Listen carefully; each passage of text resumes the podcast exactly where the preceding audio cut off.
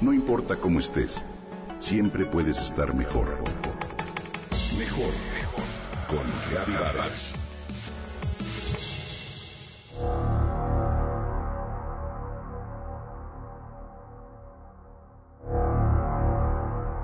Estaba demasiado tranquilo. No se sorprendió lo más mínimo. Y puede usted decir lo que quiera, pero no es natural que un hombre que oye decir que su mujer está muerta no exteriorice la menor emoción. El crimen de la cinta métrica de Agatha Christie. Desenlaces inesperados, personajes enigmáticos, suspenso a la máxima potencia. Así son las obras de Agatha Christie, autora inglesa de género policiaco, sin duda una de las más prolíficas y leídas del siglo XX. Hoy te cuento parte de su historia. Agatha Mary Clarissa fue hija de Frederick Alvan Miller, corredor de bolsa estadounidense, y Clarissa Margaret Boehmer, hija de un capitán de la Armada Británica. La menor de tres hermanos, a los 11 años de edad falleció su padre y por ello recibió clases en casa. Su mamá animó a Agatha a escribir desde muy joven. A los 16 años de edad aprendió canto, danza y piano. En 1916 contrajo nupcias con Archibald Christie, del cual se divorció en 1928 pero de él tomó el nombre con el que todos la conocemos, Agatha Christie. En 1920 se dio a conocer con el misterioso caso de Styles, un relato escrito mientras trabajaba como enfermera durante la Primera Guerra Mundial, donde se presenta su personaje Hércules Poirot, que aparecería posteriormente en otras de sus obras. Al divorciarse de Archibald, la misma Agatha fue protagonista de una desaparición enigmática estaba sumida en una larga depresión y una noche de diciembre de 1937 se encontró su automóvil abandonado cerca de la carretera sin rastros de la escritora. Once días después, se registró en un hotel con el nombre de una amante de Archibald y fue encontrada por su familia.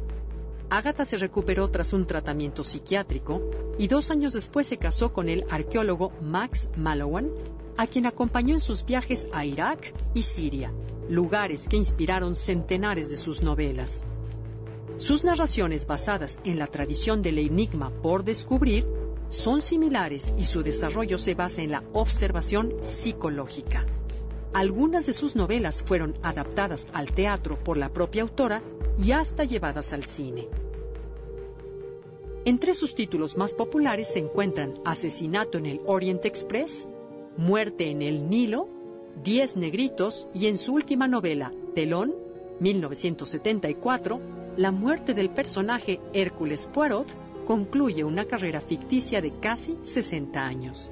A Agatha Christie se le reconoce su habilidad para recrear ambientes rurales y urbanos, su oído para el diálogo, pero sobre todo la veracidad con la que llevó a cabo las motivaciones psicológicas de sus asesinos, así como su radical escepticismo hacia la naturaleza humana donde cualquiera puede ser un asesino, hasta la más apacible dama. Agatha Christie fue también autora teatral de éxito con obras como La ratonera o Testigo de cargo.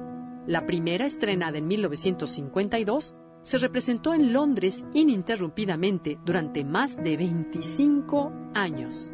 La segunda fue llevada al cine en 1957 en una magnífica versión dirigida por Billy Wilder utilizó un seudónimo, Mary Westmacott, cuando escribió algunas novelas de corte sentimental sin demasiado éxito. En 1971 fue nombrada Dama del Imperio Británico. Agatha Christie murió de causas naturales el 12 de enero de 1976 a los 85 años de edad en Winterbrook House, cerca de Wallingford, Oxfordshire. Hoy recordamos a Agatha Christie.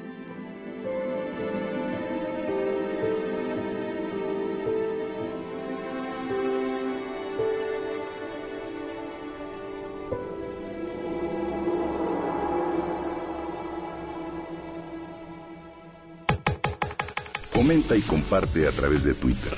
Gaby-Vargas. No importa cómo estés, siempre puedes estar mejor. Mejor, mejor. Con Gaby Vargas.